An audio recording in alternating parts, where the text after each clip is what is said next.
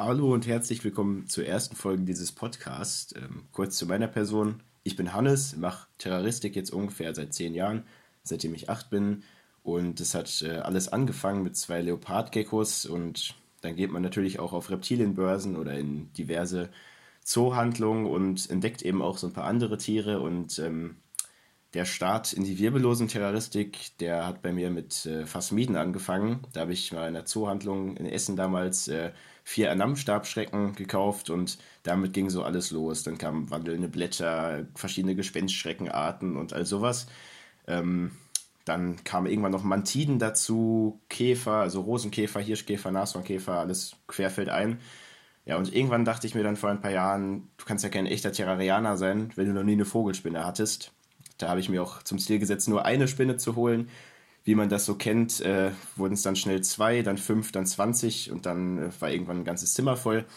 Und ja, jetzt bin ich hauptsächlich auf Spinnentiere fokussiert, von den Vogelspinnen ein bisschen abgerückt, hauptsächlich äh, ja, diverse Wander- und Jagdspinnen, also Ctinide, Sparaside, ähm, aber auch andere Aranomorphe, ein paar Skorpione, ein paar Geißelspinnen, äh, Hundertfüßer, Raubwanzen, also alles so querfeldein.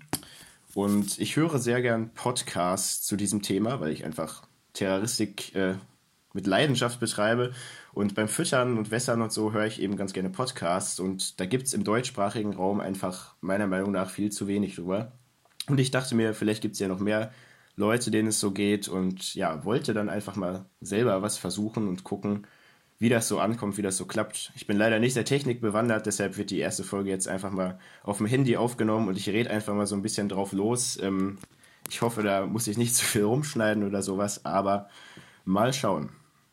Ja, für die erste Folge habe ich mir ein Thema überlegt, ähm, was mich am Anfang selbst äh, ja vor so eine kleine Hürde gestellt hat, ähm, als ich angefangen habe, Spinnen zu züchten, beziehungsweise als ich äh, die ersten Zuchtversuche gemacht habe. Ähm, ja, habe ich zu diesem Thema eben nicht so viel gefunden und das ist Kokons entnehmen oder nicht, beziehungsweise einfach, äh, wie, wie geht man damit um, wenn man ein Muttertier mit Kokon hat und wie bekommt man dann am besten die Jungtiere äh, ja sicher vereinzelt.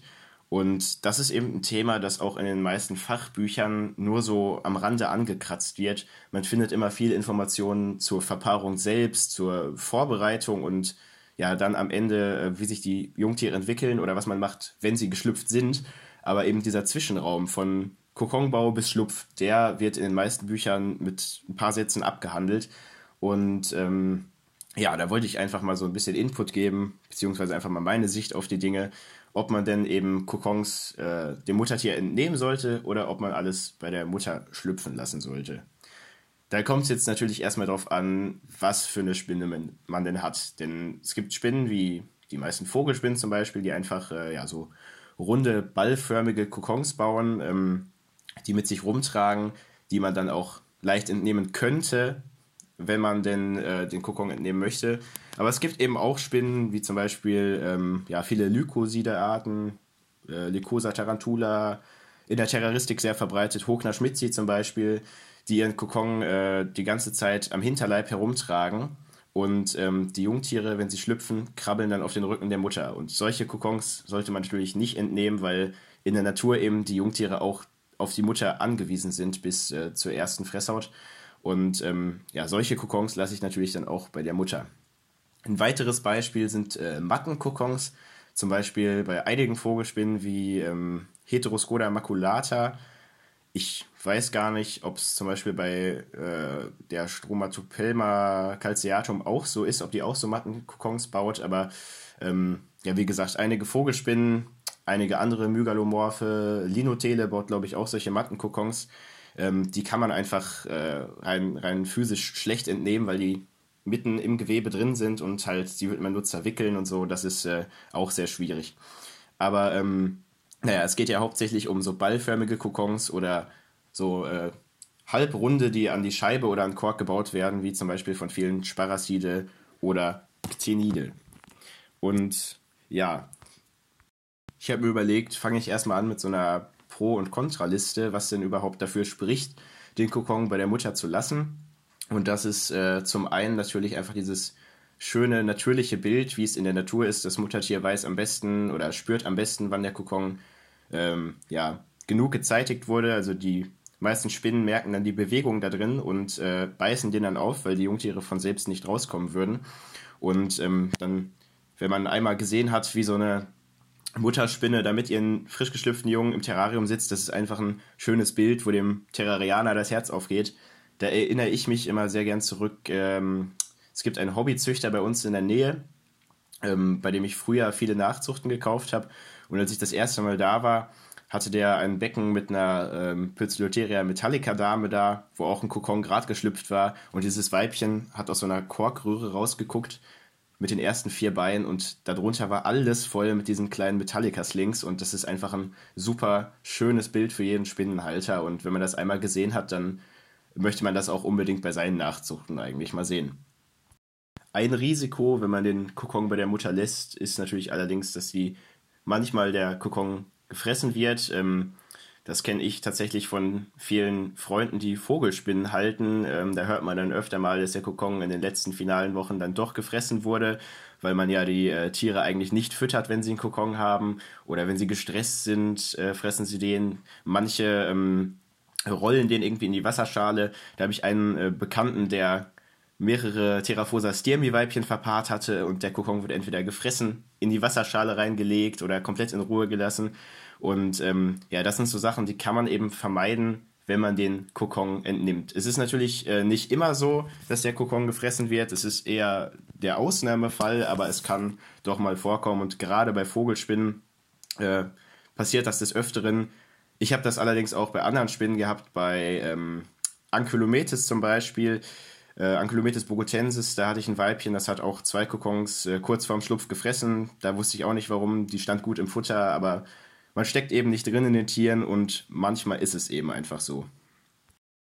Der ausschlaggebende Punkt, zumindest für mich, ist aber immer, dass die, wenn die Tiere im Terrarium oder in der Box der Mutter schlüpfen, ähm, gerade wenn man dicht bepflanzte Terrarien hat oder einfach groß toll eingerichtete Terrarien, kann das sehr, sehr mühselig und schwierig sein, alle Slings da wieder rauszukriegen, wenn man sie dann vereinzeln will. Ähm, Gerade wenn man jetzt zum Beispiel irgendwelche Rückwände aus Kork oder so hat und die wirklich in jede Spalte rein können, übersieht man viele Slings. Ähm, oder dass die Slings einfach durch die Belüftung dann irgendwann entfliehen können, das kann natürlich auch sein. Und das möchte man natürlich nicht, dass man dann im äh, Spinnenzimmer oder sonst wo im Haus dann eben äh, unendlich viele kleine Slings rumlaufen hat. Und ähm, ja, das ist eben auch ein ein großer Punkt, warum viele Leute die Kokons entnehmen, einfach zur besseren Kontrolle. Ein Risiko vom Kokon entnehmen natürlich ist, dass man äh, den zu früh rausnimmt oder zu spät. Zu spät hört sich erstmal dämlich an. Ähm, da hatte ich aber auch mal ein äh, Problem mit, da hatte ich einen Heteropoda Boei Kokon und den wollte ich wirklich nicht zu früh rausnehmen, weil das war so ein Zuchtprojekt, wo ich mich lange drauf gefreut habe und da wollte ich wirklich nichts falsch machen und eigentlich alles der Mutter überlassen. Und dann habe ich gesehen, der war schon äh, angeschlüpft, also sie hat ihn schon einmal ein bisschen äh, aufgerissen und da haben schon die ersten Slings rausgeschaut. Bei Störung sind die aber direkt wieder in den Kokon zurück.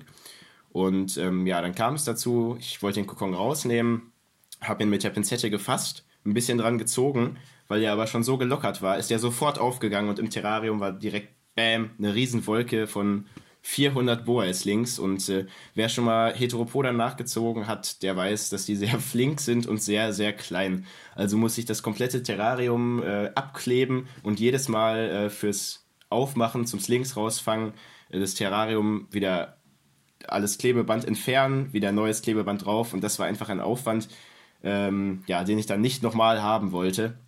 Zudem ist natürlich auch immer ein bisschen Stress für das Muttertier ist, wenn man so viel im Terrarium dann immer rumfrickeln muss. Und ähm, ja, deshalb lieber zu früh als zu spät.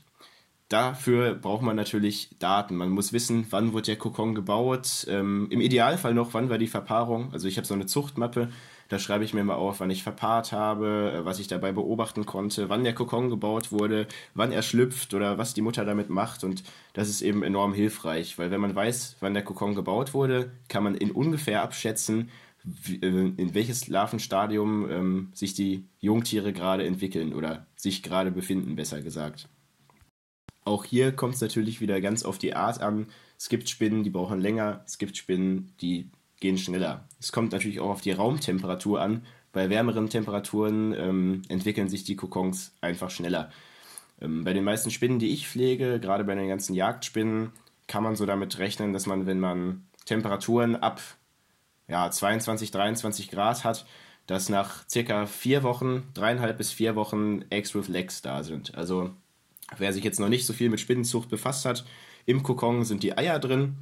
Wenn die Eier ja das erste Mal schlüpfen, in Anführungszeichen, dann ähm, sind sie Eggs with Legs, also Eier mit, mit Beinen dran, die können noch nicht viel machen, die können so ein bisschen zucken mit den kleinen Beinchen, aber sind eigentlich wirklich größtenteils noch einfach dieses gelbliche Ei. Das nächste Stadium ist dann äh, ja, das Larvenstadium. Und ähm, da sehen die schon aus wie kleine Spinnen. Also dann haben sie Eggs with Legs sich einmal gehäutet und sie sehen aus wie schon kleine Spinnen, können schon ein bisschen rumlaufen, äh, fressen aber noch nicht und sehen noch nicht ganz arttypisch aus, sondern sind eher so eine, eine frühe Form dieser Spezies dann. Und ähm, ja, dann fehlt noch eine Häutung bis äh, N1, erste Fresshaut, wie auch immer man das nennen möchte. Und dann sind sie praktisch selbstständig und gehen dann in den meisten Fällen in der Natur auch ihre eigenen Wege, können dann eben schon fressen. Und äh, ja, das ist dann meistens auch der Punkt, wo die Mutter den Kokon aufmacht. Also entweder bei vielen Vogelspinnen habe ich das gesehen, dass die Mutter den schon meistens im Larvenstadium aufmacht ähm, und die Tiere dann als Larve noch bei der Mutter im Bau sitzen und sich dann häuten und dann sich so ein bisschen verteilen. Ähm, bei Sparaside konnte ich das beobachten, dass die dann meistens erst aufgemacht werden, wenn die Tiere schon wirklich erste Fresshaut sind und sich dann schon selbstständig äh, verbreiten können. Die, das beste Stadium zum Kokon entnehmen, würde ich sagen, ist das Larvenstadium weil man eben noch nicht die Gefahr hat, dass man den Kokon entnimmt, der aufreißt und man überall äh, erste Fresshaut-Tiere rumlaufen hat, weil der Kokon einfach dann schon gelockert ist. Wenn man den zu früh entnimmt mit Eggs with Legs, kann es sein, dass man mehr Ausfälle hat, dass die Tiere empfindlicher sind. Und ähm, ja, wenn man den wirklich zu früh entnimmt und nur Eier äh, hat, noch keine Eggs with Legs, dann ja, dann kann das die Entwicklung schon stark beeinträchtigen, wenn man den dann künstlich zeitigt, weil ähm, man einfach nicht diese klimatischen Bedingungen hat wie im Kokon selbst. Und ähm, ich habe das zwar auch schon geschafft, aus ein paar Eiern dann was hochzukriegen, aber die Tiere waren dann meistens ähm, ja labiler. Also die sind dann einfach, da sind nicht so viele von durchgekommen und äh, da gab es halt viele Ausfälle und ähm, ja, also zu früh ist nicht gut, zu spät ist auch nicht gut. Perfektes Mittelmaß ist, wenn es ungefähr Larven sind. Das ist bei den meisten Tenide und Sparaside nach meiner Erfahrung, wie gesagt, so nach circa vier Wochen. Bei Vogelspinnen ähm, ja, streiten sich die Geister. Da gibt es natürlich auch äh, sehr, sehr viele verschiedene Arten. Ähm, ja, von den Vogelspinnleuten, die ich kenne, höre ich immer so fünf, sechs Wochen. Aber äh, wenn da jemand was, was Besseres weiß oder äh, mich korrigieren kann, dann bitte ich darum, darauf hinzuweisen. Wie gesagt, Vogelspinnen ähm, ist nicht mehr ganz so meins. Finde ich zwar auch noch toll, aber habe ich nicht mehr so viele und da züchte ich auch nicht so viel der letzte Vogelspinnenkokon und der erste, der bei mir was geworden ist, war äh, Hapalopus groß bei den Zwergen. Es war aber auch eher so ein Zufallsfund. Hat man sich jetzt also gewissenhaft alles aufgeschrieben, guckt in seine Zuchtmappe und merkt, aha, mein Kokon müsste jetzt soweit sein, dass da Legs oder Larven drin sind, beginnt ein bisschen der spaßige Teil. Man muss den nämlich der Mutter klauen. Und wie man sich schon denken kann, äh, sind die aller, allermeisten Spinnenmuttertiere nicht darauf äh, erpicht, dass man eben deren Nachwuchs klaut. Und das kann gerade als Anfänger ein bisschen, ähm, ja, ein bisschen Schwierigkeiten bereiten, weil man natürlich, äh, ja, in Anführungszeichen mit der Spinne so ein bisschen Tauziehen spielt. Ähm, man muss auch aufpassen, dass man den Kokon nicht beschädigt. Also ich nehme da immer so eine lange Pinzette, circa 30 cm, und greife wirklich nur das äußerste Zipfelchen vom Kokon, dass man nur so eine ähm, ja, Gewebeschicht packt, oder nicht Gewebe, also Spinnenwebenschicht packt und ähm, Gespinst, so, Gespinst ist das richtige Wort, dass man eben eine Gespinstschicht äh, packt und nicht äh, irgendwelche Eier oder Larven im Kokon damit zerquetscht ein Spinnenkokon ist wirklich stabiler, als man denkt. Also wenn er sich jetzt nicht gerade in den letzten paar Tagen befindet, wo die Mutter ihn schon gelockert hat, aber ein Spinnenkokon ist echt äh, ziemlich, ziemlich stabil. Also da kann man schon dran ziehen, ohne dass was passiert. In den meisten Fällen hält die Mutter den gut fest, ähm, manchmal mit den Cheliceren, manchmal aber auch mit den äh, Pedipalben. Meistens dann mit den Pedipalben und mit den Cheliceren wird gedroht, gerade bei Vogelspinnen. Da kann man äh, sich dann so einen Kochlöffel oder einen langen Pinsel oder so zu Hilfe nehmen und die Mutter so damit ein bisschen äh, abhalten oder ablenken und den Kokon dann schnell wegziehen. Meistens ähm, setzen die Tiere so ein bisschen nach. Also sie halten den Kokon fest, man zieht dran, sie wollen den nochmal richtig zupacken und setzen dann eben nochmal nach mit Greifen. Und in dieser Sekunde des Nachsetzens muss man dann einmal ein bisschen aufpassen und den schnell wegziehen und dann hat man den meistens. Ähm, dann ist das Muttertier ein bisschen aufgebracht und da blutet mir immer so ein bisschen das Terrarianer-Herz, weil man sieht natürlich seine Tiere nicht gerne in so aufgewühlter Stimmung und manchmal läuft sie dann auch noch einen Tag durchs Terrarium und sucht den Kokon verzweifelt. Ähm, ja, dann kann man aber gut mit Futter ablenken, weil die meisten Tiere werden ja, während äh, sie den Kokon haben, nicht gefüttert, außer jetzt äh, Lykoside oder auch manche Ankylometis und sowas. Ähm, aber ähm, die meisten Tiere fressen eben nicht, während sie den Kokon haben und ja, sind dann auch dementsprechend hungrig. Und dann kann man meistens mit einer dicken Schabe oder so wieder äh, gute Stimmung schaffen, sag ich mal. So, jetzt haben wir den Kokon draußen. Jetzt ist die Frage, wie geht's weiter? Wie äh, zeitige ich den richtig? Also zuerst ähm, schneide ich den immer mal ein bisschen an, um dann zu gucken, äh, wie weit ist er denn schon. Weil wenn man einfach nur die äh, Kokons, sag ich mal, so aufzieht an beiden Seiten, wie man das öfter mal in YouTube-Videos sieht, kann es passieren, dass man eben so ungünstig zieht, dass die Eier da drin oder die Larven zusammengedrückt werden und die sind natürlich sehr, sehr empfindlich und das sollte man vermeiden. Also ich nenne immer eine sehr kleine, feine Schere, schneide am Rand ein bisschen ein und gucke einmal rein, wie weit es ungefähr ist. Ähm, wenn das dann schon größtenteils Larven sind, dann äh, mache ich den ganz auf. Dann kommt er in eine äh, saubere Heimchendose mit ähm, Zewa drin oder Klopapier, das ist recht egal. Die Hauptsache ist nur, dass es in der Heimchendose trocken drin ist. Das Zewa darf nicht feucht sein. Die Feuchtigkeit erreicht man dadurch, dass man diese Heimchendose dann ähm, in eine andere Box stellt, in der man feuchtes Granulat hat. Also ich habe Leute gesehen, die stellen das dann auf den Becher und der Becher steht im Wasser. Ähm, ich mache das so, ich nehme dieses Ceramis Tongranulat, was man aus äh, ja, so Blumentöpfen kennt oder aus der Gärtnerei und äh, gieße das einmal richtig durch, schütte dann das überschüssige Wasser ab und dann ist das feucht genug, um locker ein, zwei Wochen Feuchtigkeit gut abzugeben und zu speichern. Dieses Granulat, ob es jetzt Tongranulat, Wasser, ähm, ja, von, von Erde würde ich abraten, die kann schimmeln, aber ob es jetzt Tongranulat, Vermikult oder sonst was ist, das hat man dann in einer äh, größeren Box. Ich nehme da diese 5 Liter Bratplastboxen. Diese Boxen müssen auch belüftet sein, damit es eben nicht zur Staunässe oder zur schlechter Luft drin kommt.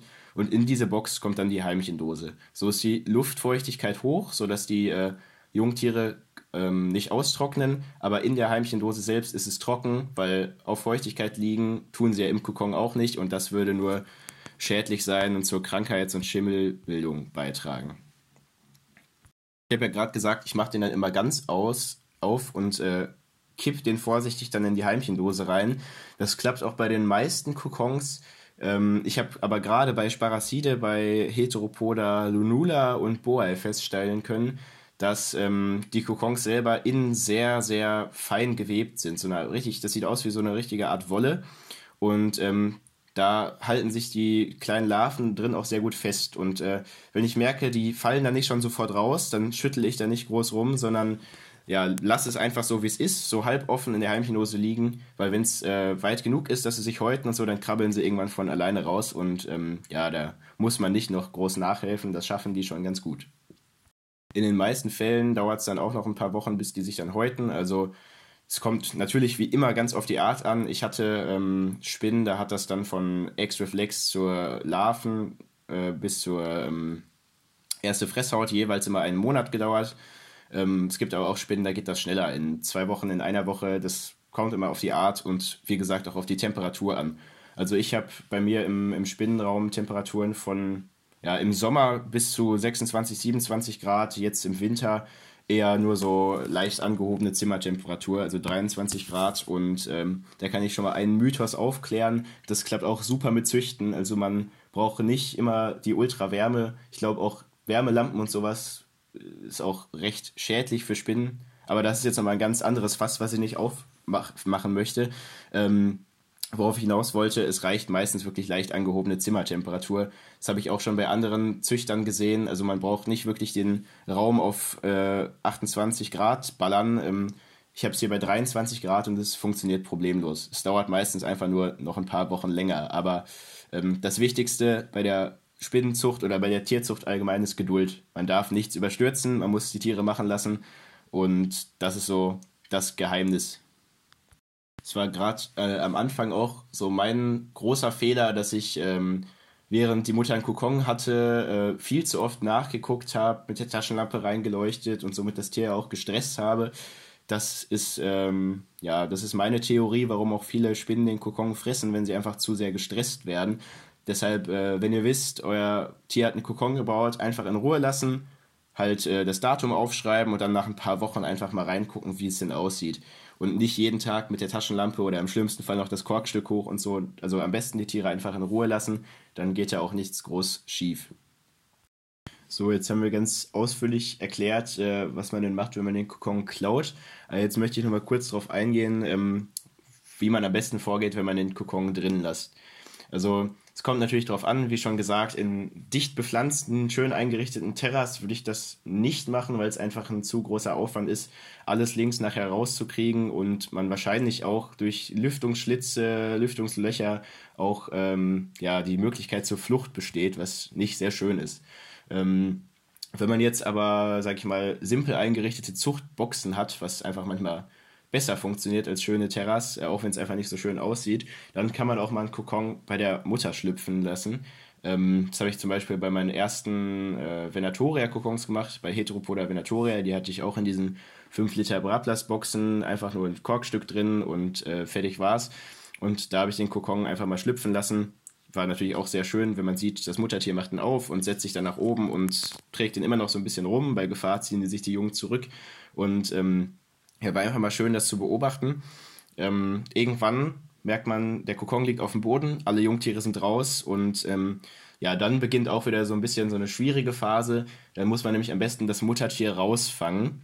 Nicht, weil die sonst irgendwie die Jungtiere frisst, sondern weil es einfach äh, viel einfacher ist, mit dem ganzen, äh, mit der ganzen Familie, sag ich mal, dann so zu arbeiten. Also ich mache es dann immer so, ich fange mir das Muttertier raus. Dabei muss man aufpassen, dass äh, nicht die Hälfte der Jungtiere flöten geht.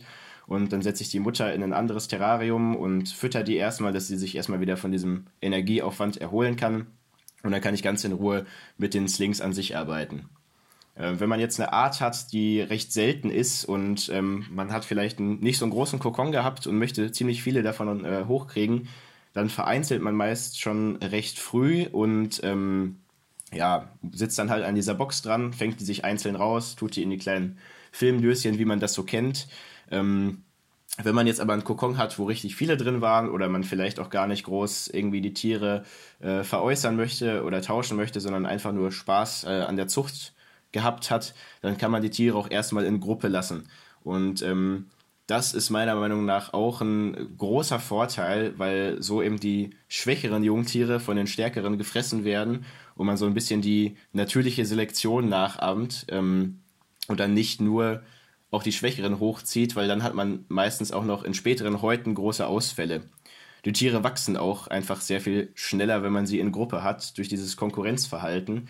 Und das Füttern ist enorm viel einfacher. Also wenn man eine äh, 20 x 20 Box hat, in die man dann einfach ein paar Fruchtfliegen reintut und es ist fertig gefüttert, als wenn man jetzt äh, drei Paletten voll mit diesen Slingdöschen hat und in jede einzelne eine Fruchtfliege reintun muss. Das vereinfacht die Aufzucht einfach enorm, wenn man die Tiere dann zusammenlässt. Über Vereinzeln und Aufzucht, da könnte ich auch noch sehr viel länger reden, deshalb wird das wahrscheinlich dann auch nochmal irgendwann eine eigene Folge. Ähm, aber ich denke, ich habe jetzt alles gesagt, was ich sagen wollte. Ich wollte mir zu Anfang einen Zettel machen, damit ich auch gar nichts vergesse. Ich habe bestimmt die Hälfte vergessen. Aber das war die erste Folge. Wenn es euch gefallen hat, dann äh, freue ich mich über Rückmeldungen. Wenn ihr irgendwelche Anmerkungen, eigene Erfahrungen oder Verbesserungen habt, dann freue ich mich natürlich auch sehr darüber. Also schreibt mal eure letzten Kokons oder Zuchterfahrungen, die ihr noch ergänzen wollt, äh, gerne per DM. Und dann würde ich sagen, nächsten Folge.